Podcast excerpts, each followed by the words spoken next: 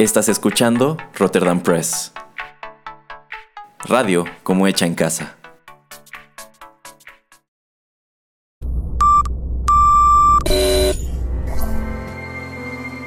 TechPili. Las nuevas tendencias y servicios en tecnología han transformado al mundo. Descubre su impacto y las polémicas que éstas generan. Bienvenido a TechPili. Nuevas tendencias, nuevos dilemas. El programa en donde analizamos la tecnología de manera relajada y divertida. TechPili. Comenzamos.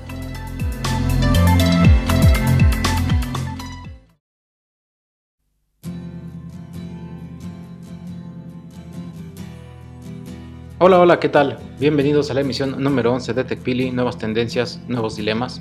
Los saluda Juanito Pereira, titular de este programa, a través de los micrófonos de Rotterdam Press.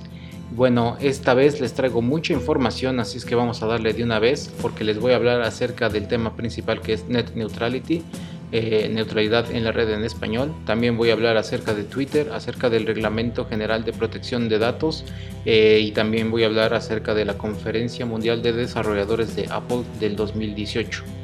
Así es que vamos a empezar con este último tema. Y bueno, ustedes tienen que saber que eh, cuando sale el iPhone hace pues, ya casi 11, 12 años, el sistema estaba cerrado lo que significa que empresas eh, no podía, otras empresas no podían hacer aplicaciones para, para, este teléfono. Simplemente todo lo que hacía Apple era lo que uno podía utilizar. Ya después, desde el 2008, pues Apple empieza a abrir su sistema para que otras empresas puedan eh, desarrollar y tener cierto tipo de aplicaciones ahí. Entonces, pues ahora se nos hace muy común tener redes sociales, tener WhatsApp, Instagram o también tener eh, cosas para negocios en, en nuestro teléfono eh, y también juegos o cualquier otro tipo de, de, aplicación que se nos ocurra, pues bueno, pues eh, esto no se podía hacer al principio. Y bueno, este año lo que hace Apple es darle mucho énfasis, eh, mucho enfoque a la realidad aumentada, que en inglés es Augmented Reality. Y bueno, lo que hicieron es con el teléfono demostrar con la cámara que uno puede, no sé, enfocar en una mesa y jugar juegos, o sea, no tienen que haber nada en la mesa, pero todo lo podemos ver a través de, la cámara o, bueno, la pantalla de nuestro teléfono y empezar a hacer eh, cosas bastante chistosas. También la realidad aumentada sirve porque, por ejemplo, si uno quiere estar diseñando su casa y no sabe si un mueble va a caber en cierto espacio, pues uno puede con alguna de las aplicaciones tomar el mueble y digamos estar eh, apuntando con la cámara, eh, arrastrar el mueble a ese lugar y ver si sí queda eh, si sí cabe o si por ejemplo el color nos gusta, etcétera. Bueno, lo que más se hace ahora es este, Microsoft con el HoloLens, que digamos son como unas gafas como industriales. Eh, ellos la utilizan mucho con... Em, tienen empresas con las que han hecho acuerdos para poder utilizarlos para, no sé, eh, en sus líneas de ensamblaje. digamos que eh, si están haciendo ustedes un automóvil y necesitan en ciertas partes tener cierta información o saber exactamente cuándo tiene que realizarse un proceso, pues estos lentes les van a presentar información, les va a presentar exactamente qué es el siguiente paso que se tiene que realizar en una línea de ensamblaje. Entonces el personal, las personas que están ahí trabajando, pues ya saben exactamente qué es el siguiente paso, qué es lo que tienen que hacer no tienen, por ejemplo, que estar quitando su vista del producto o de la línea de ensamblaje para estar leyendo las instrucciones. Entonces, pues eh, hablando de esto, por ejemplo, yo creo que en un futuro, eh, tal vez con el HoloLens eh, o tal vez Apple que saque algún otro dispositivo, pues uno armando de esos muebles que uno tiene que poner unos, uno mismo ensamblarlos, ya no tiene uno que estar viendo las instrucciones.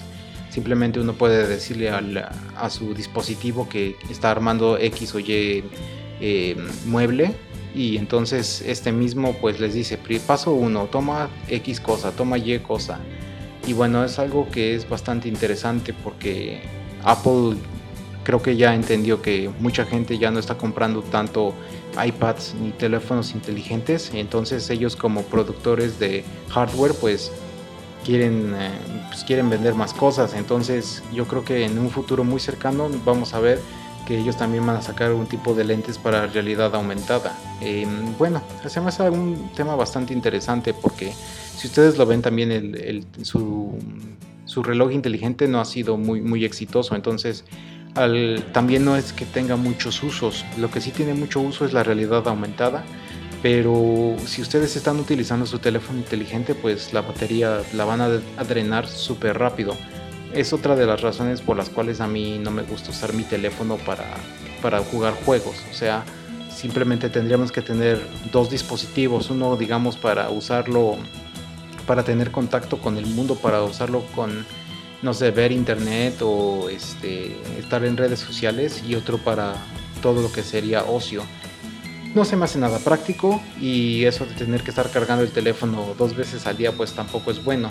Entonces yo me imagino que eh, lo que está impulsando acerca del augmented reality se basa en que muy pronto vamos a ver nuevos productos de Apple y bueno, no me quiero extender tanto en este tema, pero por ejemplo, uno de los ejemplos muy básicos que tenemos es eh, Nintendo. Nintendo con su sistema 3DS pues traía unos juegos que uno podía poner unas cartas encima de, una mesa y entonces empezaban a salir cierto tipo de monstruos o cierto tipo de mm, aventuras que uno podía jugar con su teléfono y con las cámaras que traía, con las dos cámaras que traía el 3DS.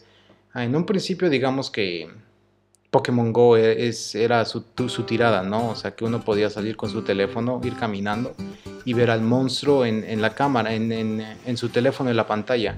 Pero bueno, esto pues les digo, toma mucho de su batería, entonces no es nada práctico. Em, bueno, yo creo que en un futuro cercano les puedo traer más acerca de este tipo de, de tecnología que se me hace que es el futuro. Y se me hace relevante ya que la emisión pasada les hablé acerca de los, eh, de los sistemas de paga eh, sin contacto y lo que les había yo dicho de que Apple había sido, digamos, si no pionero, si se les había ya ocurrido hacerlo con el teléfono. Em, sin tener, por ejemplo, ustedes que tener ahí su, tarjeta de crédito y la información para que no se la robaran, pues yo creo que este es el siguiente paso, eh, la evolución de, de, esta empresa para poder tratar de seguir generando dinero y pues ser todavía una de las empresas dominantes en el sector de tecnología. Y bueno, con eso vamos a empezar el programa y vamos ahora con un poco de música y ya regresamos a TechPili.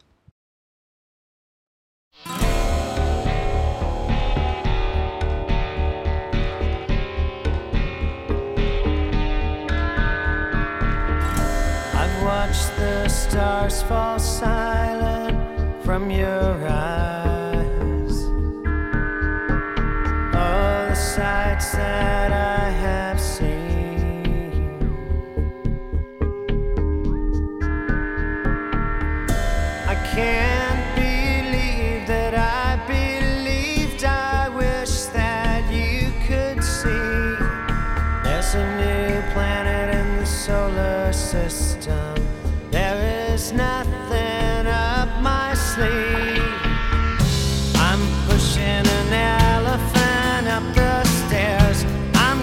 said I punched lines that were never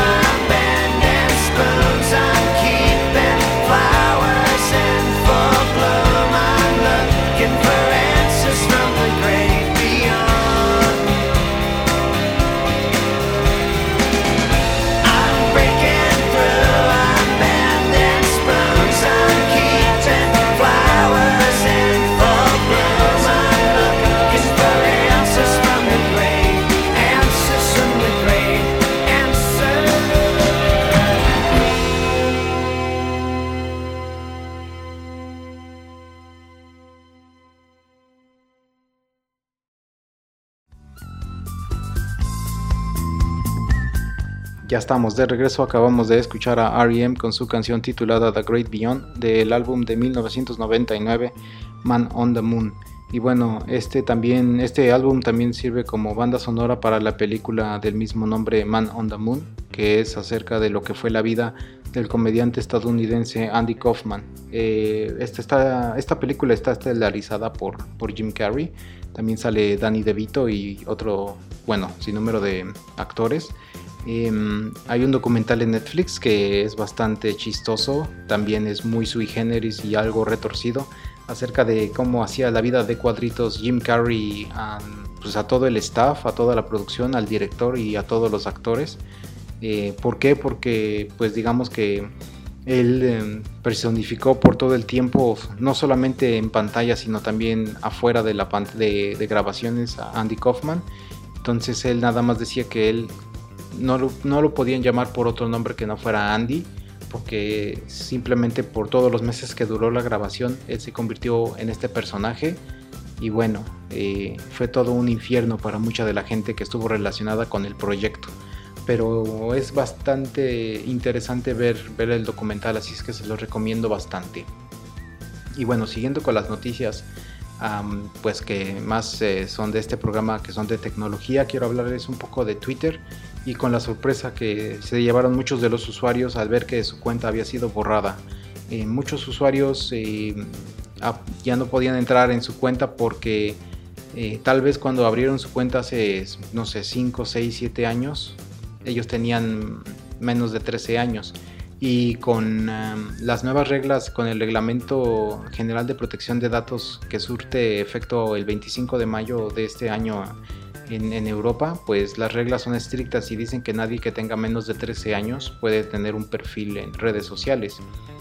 Lo que hace Twitter es algo retroactivo, entonces si digamos ahora la persona tiene 18 años, pero cuando abre su cuenta tenía 12 y también comparte con Twitter la información de que su cumpleaños, de su cumpleaños, la, fecha de su cumpleaños, Twitter eh, ve que la persona era menor de edad cuando abre la cuenta y pues simplemente cierra la cuenta.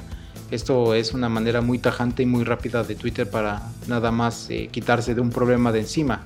Lo que se me hace a mí bastante interesante es que también hay empresas eh, o hay sitios de internet que, pues digamos, por, por chiste o por hacer algo divertido, ponen que su fecha de fundación es su fecha de nacimiento. Entonces, en México, por ejemplo, pasa con el equipo de fútbol de, de primera división A o división de ascenso con los mineros de Zacatecas que les borran, les borran su cuenta de Twitter porque ponen que su fecha de, fundación pues fue hace creo 12 años o algo por el estilo. Entonces para Twitter este es un usuario menor de edad y entonces borraron simplemente la cuenta. Esto no tiene remedio, simplemente pues las empresas o las personas tienen que hacer una nueva cuenta y si quieren seguir utilizando Twitter, pero pues nadie le avisó a las personas que esto podía suceder y no sé si han visto que Twitter ha estado pues adheriendo bastantes nuevas eh, opciones y una de las opciones era poner tu fecha de cumpleaños, ¿no? Como para que la gente te felicitara, etcétera. Y pues ahora mucha gente dice, ah, ¿por qué te compartí ese tipo de información si ahora la usaste en mi contra? Entonces es uno de esos temas eh, muy, muy chistosos que, pasan en, estos días. Y bueno, siguiendo un poco con lo de Reglamento General de Protección de Datos, que nada más voy a referirme a él como GDPR, pues eh, la semana antes del 25 de mayo y la semana posterior nos llegaron a muchos, tal vez a ustedes también, correos de bastantes empresas que decían que sus eh, términos de privacidad habían cambiado. Muchas empresas que tal vez ustedes no tenían ya relación o que utilizaron solamente una vez en su vida. Ahí podemos ver cuánta información guardan y por cuánto tiempo la guardan. Y yo sé que es mucho, fue así como un bombardeo inmenso de correos electrónicos o de avisos, pero pues es bastante interesante estar leyendo por lo menos un par de ellos para ver todo lo que quieren guardar acerca de nosotros por después de tantos años. Lo que ustedes pues les recomiendo que pueden hacer es mandar un correo a, estas empresas diciéndoles que ustedes quieren que todos los datos que, tienen acerca de usted, de ustedes, que los borren y ya que los dejen en paz. Es la única manera, pero pues es además una manera también interesante de para todos los usuarios de, de ver que qué es lo que pasa e, en el mundo acerca de privacidad y acerca de datos y tal, tal, vez tratar de tener un poco más de menos exposición en, las redes sociales porque uno nunca sabe cómo van a usar los datos en nuestra contra. De hecho algo pasó bastante chistoso porque en Twitter eh, me topé con con una persona que, puso un tweet acerca de que, ah, mira, me llegó un, correo de privacidad, pero de Cher, de Cher, de la cantante estadounidense, así de que, ah, tienen mis datos, ¿no? Y se me hizo así como que, ¿qué diablos, no? Es muy, muy chistoso, muy surrealista. Em, la semana posterior al 25 de mayo, pues en Europa fue, digamos, si no tanto un caos, eh, había muchas páginas de otros lados del mundo, como por ejemplo de Estados Unidos, muchos periódicos eh, no estaban preparados para este nuevo tipo de, reglamento. Entonces uno trataba de accesar cierto tipo de, de, lugares de noticias de, o de periódicos de Estados Unidos y pues eh, no estaban disponibles. ¿Por qué? Porque como no podían seguir las reglas, pues en lugar de tener algún tipo de, de no sé, de, pena, de, tener que pagar algún tipo de multa por, por estar eh, accesibles, pues decidieron nada más bloquear su sitio de internet. Y bueno, em, este reglamento, mm, yo sí estuve leyendo algunas de las cosas de privacidad que, mandan las empresas y muchas de estas empresas, pues miren, lo que les piden las páginas son cuatro cosas para así hacerlo muy, muy rápido. Eh, la primera de ellas es, eh, les dice que necesita tener cookies, ¿no? Para cookies muy básicas, que es para establecer una conexión entre su computadora y la página de internet. Entonces eso es simplemente como para que haya comunicación, para que ustedes puedan ver lo que la página tiene, o sea, simplemente el contenido. Esto pues son tecnologías, digamos que el término son como tecnologías requeridas, que eh, se refiere a la cookie o a las cookies, para que ustedes puedan ver la información que trata de transmitir esta página. La segunda son pues tecnologías funcionales que son para determinar la geolocalización del usuario y esto es como para, por ejemplo, poner la página en el idioma de donde somos. Si ustedes entran a la página de una aerolínea, digamos que sea internacional, pues si ellos detectan que ustedes están en México, se las van a poner en español.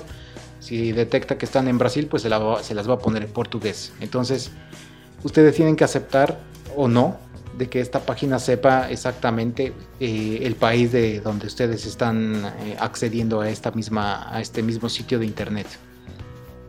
El tercer punto es eh, publicidad relevante basada en localización geográfica. Simplemente es lo mismo.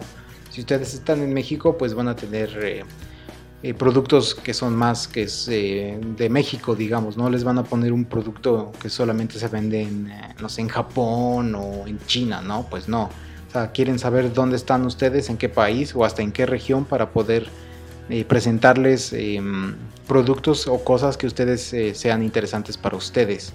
y bueno, el cuarto punto es la publicidad basada en intereses. Y esto también tiene que ver con lo de las cookies, que quieren, que es digamos em, el interés y las actividades que tienen ustedes en el sitio, en el mismo sitio que ustedes están visitando. Si es un sitio de noticias y ustedes ven muchos deportes, pues quieren ellos tener esta información para que todos los que se están em, eh, tienen comerciales en, su página, tienen algún banner o algún tipo de video, etcétera, pues que sea simplemente de cosas que son relevantes para ustedes, no sé, acerca de ropa deportiva, acerca de boletos para algún juego, etcétera.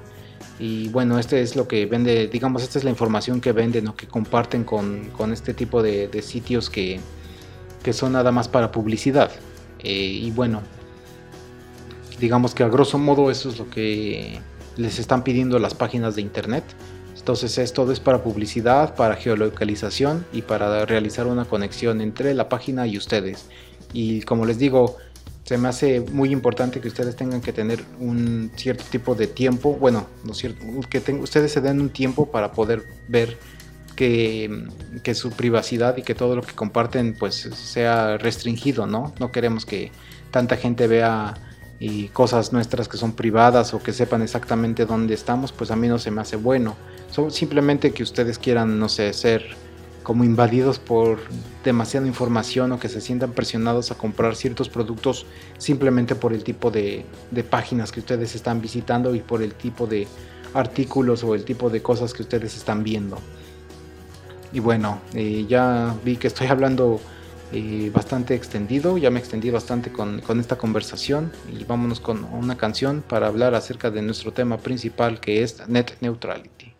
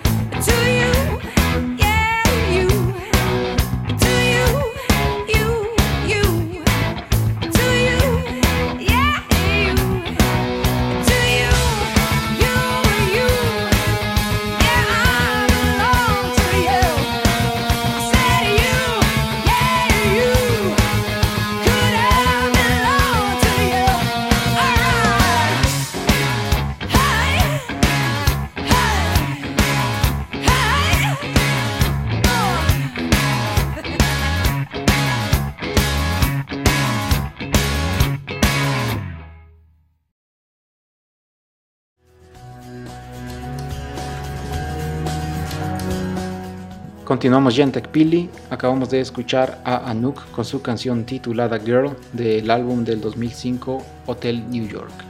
Y bueno, ahora sí vamos a hablar del tema principal de esta emisión que es Net Neutrality, neutralidad en la red. Eh, ¿Qué es la Net Neutrality? Básicamente significa que el proveedor de Internet que les da este servicio a su casa, a su oficina o a su teléfono móvil no le den una preferencia a, cierto tipo de aplicaciones, de programas o de sitios web y que a su vez no esté haciendo más lento o no esté bloqueando otras aplicaciones, otros programas o, u otros sitios de internet.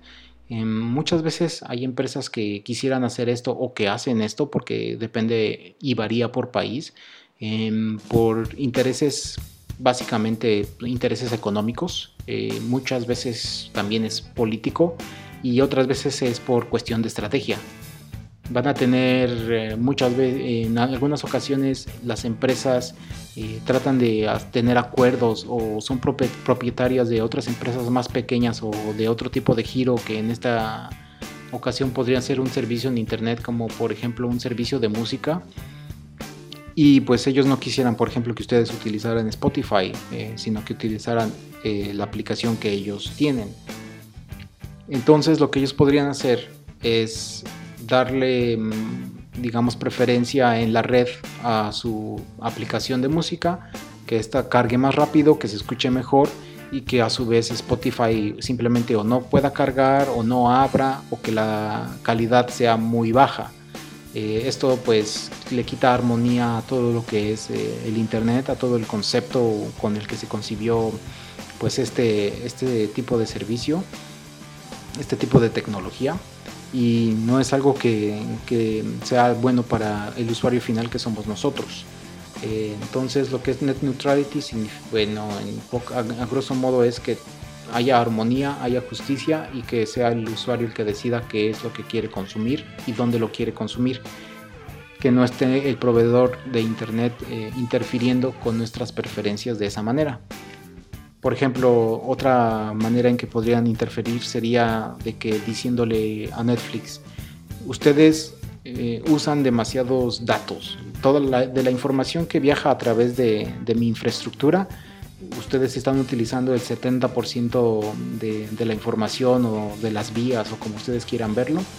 Entonces te voy a cobrar un, premium, te voy, a comprar, te voy a cobrar como un tipo de tarifa, digamos, no sé, 3 eh, dólares, 5 dólares. Te voy a cobrar 5 dólares extras eh, por usuario que esté usando eh, tu servicio al, al año, ah, digo al mes. Y entonces ahora sí yo estoy generando dinero de esa manera o si no me pagas, pues o te bloqueo o hago que otros sitios que sí me están dando dinero pues sean más rápidos que tú. Entonces tú sabrás si me das dinero o no me das dinero. Que si ustedes lo comparan como cómo trabajan las empresas de cable, pues es como lo como trabajan ahora. Las empresas, eh, los canales que son privados tienen que darle dinero a, las empresas para que pues estos canales estén disponibles en sus servicios, en sus paquetes. Entonces es lo que ellos buscarían, los proveedores de Internet. Eh, también porque creo que este modelo es el que están buscando, porque eh, pues lo que era el servicio también ahora de los de cable, ya ven que existen los servicios eh, triple, play, que vienen con teléfono, internet y cable.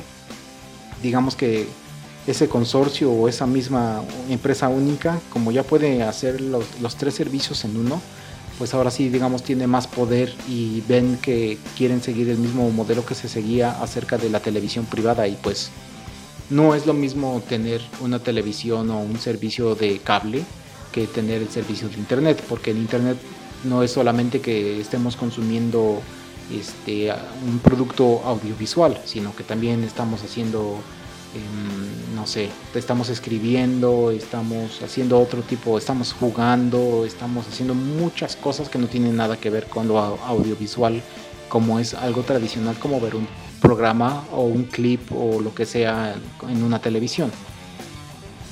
Entonces es la manera en que estos proveedores de internet, estos eh, pues quisieran ganar más dinero, generar más ganancias.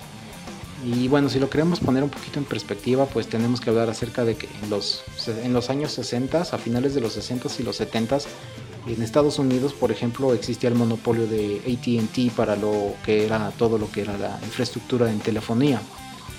Entonces ellos también como que, ah, empieza a surgir lo de la transferencia de datos interbancarios, como yo les había contado antes. Entonces dice ATT, mm, creo que puedo cobrar más porque ellos ya no están utilizando mi infraestructura, pero no están transmitiendo, no están usándolo para telecomunicaciones en el sentido estricto de eh, pues hacer llamadas telefónicas, sino que están transfiriendo datos. Eh, entonces, pues voy a cobrarles algo extra para que entonces yo tenga ganancias y con este nuevo tipo de servicios. Claro, tal vez teniendo o no teniendo la visión de que el Internet eh, un par de décadas después estallaría y sería ahora como es ahora, pues lo más relevante, lo más utilizado. y entonces entra el gobierno de Estados Unidos y les dice, no, sabes qué, no puedes hacer esto. ¿Por qué? Porque tú ya tienes la infraestructura y, y, lo que las empresas estén haciendo o lo que estén transmitiendo a ti no, no tienes tú por qué estar interfiriendo, no tienes por qué estar cobrando extra, tú tienes que cobrar lo que cobras y punto. O sea, si ellos encontraron una manera de transferir algo que para ellos es valioso usando la infraestructura, tú no puedes hacer nada acerca de eso. Y esa es como digamos la pelea que está sucediendo ahora en Estados Unidos, ya que este tipo de protección pues llega a su fin el, 11 el lunes 11 de junio y no creo que haya muchos cambios porque pues muchos eh, estados eh, están peleando para que siempre haya neutralidad en la red. Y bueno si hubiera algún cambio así súper radical se los haría saber. Pero también si en algún momento eh, una de estas empresas en, en, Estados Unidos empieza a bloquear páginas o programas pues los usuarios van a no sé, hacer un gran escándalo y yo creo que esto a, fin de cuentas para las empresas sería muy muy malo, muy mala publicidad y muy malo para sus negocios al final del día. ¿Por qué es importante mm, tener la protección? Eh, ¿Por qué es importante proteger la neutralidad en la red? Pues bueno, eh, la neutralidad en la red es crucial para, para la innovación. Hay empresas que no existirían hoy en día si no hubiera net neutrality. Por ejemplo, Uber, que Uber puede usar los mapas de Google, pero también es algo que va, digamos, en contra de, de los servicios de, taxi.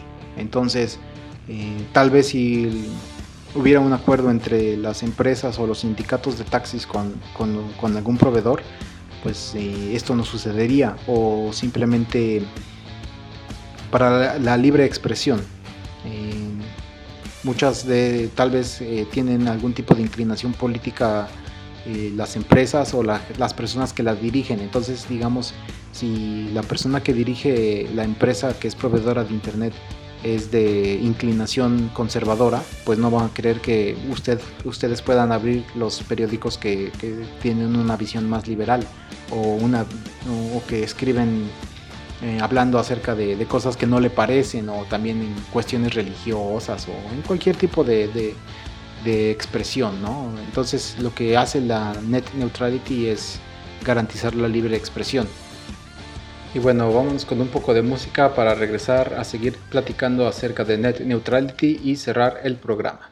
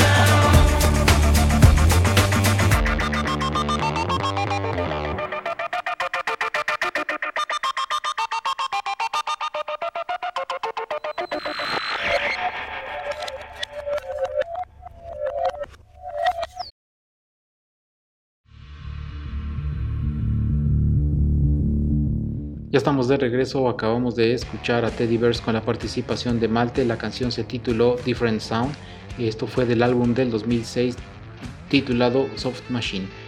Bueno, regresando al tema de Net Neutrality, puedo decirles que existe algo que se llama un servicio cero rating, que significa que una empresa de telefonía móvil, sobre todo porque son las que cobran eh, por megabyte que nosotros utilizamos en nuestros teléfonos, pues em, tienen un tipo de acuerdo con varias empresas o con varias aplicaciones eh, donde no les cobran o donde ustedes el nivel o el número de megabytes que están usando no, no cuenta, o sea que no están, digamos, básicamente no están consumiendo sus megabytes. Porque muchas empresas les venden, no sé, 100 eh, megas, 500 megas, 1 giga al mes. Y si ustedes usan mucho Facebook y Twitter, y van y compran o consiguen, contratan un plan que no les está cobrando megabytes acerca de, usar redes sociales, pues entonces esa es una tarifa o un servicio zero rating que pues es un tipo de también de discriminación. Están dándole preferencia a estas redes sociales. Muchas de estas empresas dirían que los proveedores de internet les están dando preferencia porque son las más utilizadas pero pues también esto no va con, de acuerdo con lo que tendría que ser los principios de net neutrality, pero pues esto es totalmente legal. Y muchas veces también lo vemos ahora con Spotify, que hay varias empresas que te, dan meses gratis de, para escuchar Spotify y ya después uno se da cuenta de cuántos megabytes está utilizando y si en verdad uno estuviera pagando cada mes por estos megas, pues sería mucho el dinero que le daría a las empresas de telefonía móvil.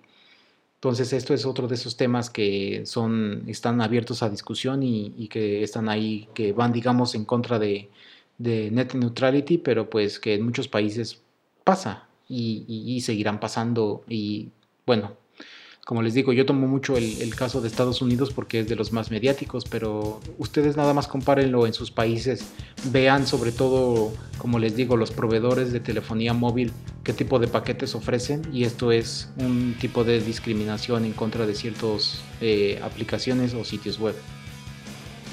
Bueno, ya para acabar también les quiero dar un poco de clase de historia y nada más quiero decirles que pues este tipo de de impuestos que o de tarifas que más bien tarifas que querían imponer como les decía el caso de, Netflix antes de que un proveedor les, les dijera tú usas muchos de mis datos necesito que me pagues una tarifa mensual para que puedas tú llegar a todos los usuarios pues esto ya sucede digamos este para transitar en los caminos en la antigua Roma en el Santo Imperio Romano pues esto esto sucedía.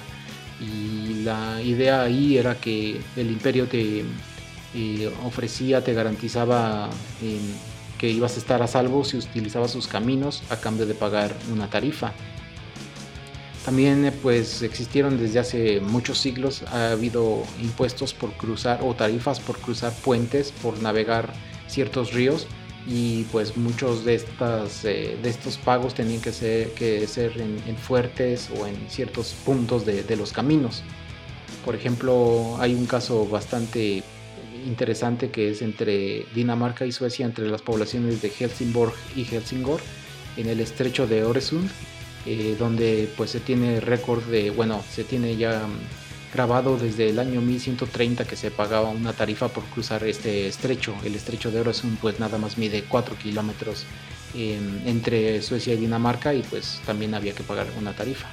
No estoy diciendo que sea lo óptimo para estos tiempos, pero que no es algo nuevo, que una empresa o que un imperio o, país quiera eh, algún tipo de intercambio, algún tipo de beneficio económico para que ustedes puedan hacer sus negocios como, pues como ustedes quisieran hacerlos. Y para acabar les puedo decir que también en la misma mitología griega pues tenemos el personaje de Caronte, que era el que ayudaba a las almas de los recién difuntos a cruzar em, al otro, al inframundo vía el río Aqueronte. Y bueno, esto lo hacían pagando una moneda que era un, óvulo, así era el nombre de, la moneda, que era una moneda de plata y su valor era una sexta parte de, un dracma. Eh, y bueno, eh, si el, difunto no era enterrado, no era enterrado con una de estas monedas, eh, creo que era en la lengua, y al llegar al, río con Caronte, pues él no, los cruzaba al inframundo o al otro mundo. Y entonces el alma tenía que estar vagando a, las orillas de, este río por 100 años hasta que pues Caronte, digamos en cierta manera, se apiadaba de ti y te dejaba cruzar. Y esto es algo que sucedía también, bueno, que sucedía en la, en la Grecia antigua y que es algo que adopta el Imperio Romano. Por eso vemos mucho que tienen las monedas en los ojos.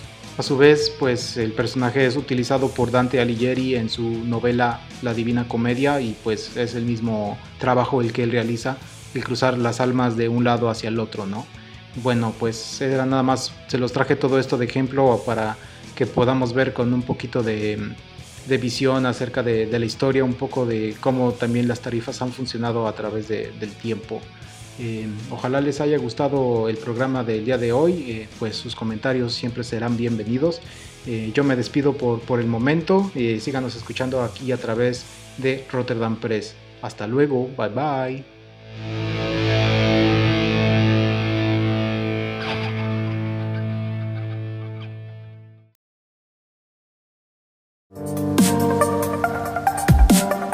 Esto fue TechPili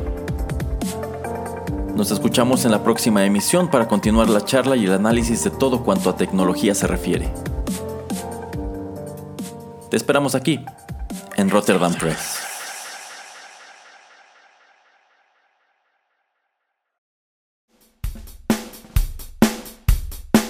Estás escuchando Rotterdam Press, radio como hecha en casa.